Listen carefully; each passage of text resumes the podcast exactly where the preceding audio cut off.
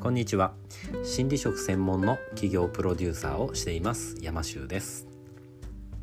この番組はカウンセラーやコーチなど心理職で起業したい方に向けて起業のお役に立てる情報をお伝えしていきたいと思っております、はい、今日はですね、えー、カウンセリングとかコーチング、まあ、そういったことを習いたての時に、えー、まあ、ちょっと陥りやすい罠というかそういった話をねちょっとしていきたいと思うんですけれどもまあこれ僕自身のねあの体験談なんですけれどもカウンセリングとかコーチとかコーチング、まあ、そういったことを習い始めた時に、えー、自分の周りにいる人をですねまあ何て言うんですかねちょっと心理学的にとかそういった風に、えー、まあなんかジャッジするような感じっていうんでしょうかね。あの人ここが問題だなとかまあここが良くなればもっとねあのいいんだろうなっていうのがねだんだん分かってくると思うんですね。で、えー、まあ、そういったことを、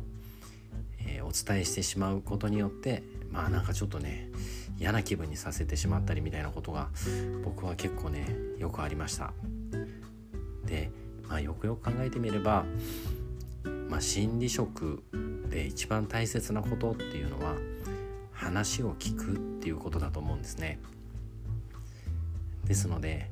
まずえー、そういったお勉強をね、えー、された暁にはまず話を聞くっていうことをね意識して、えー、身近な人ほどね普段聞けてないものですから話を聞くっていうことをねちょっとあの意識してみていただいたらいかがでしょうか。今日はねそんなまあ僕自身のね失敗談じゃないんですけれどもあのそういうのもね交えてお話しさせていただきました。ではまた、えー、お役に立てる情報をねお届けしていきたいと思っておりますのでまた聞いていただけると嬉しいです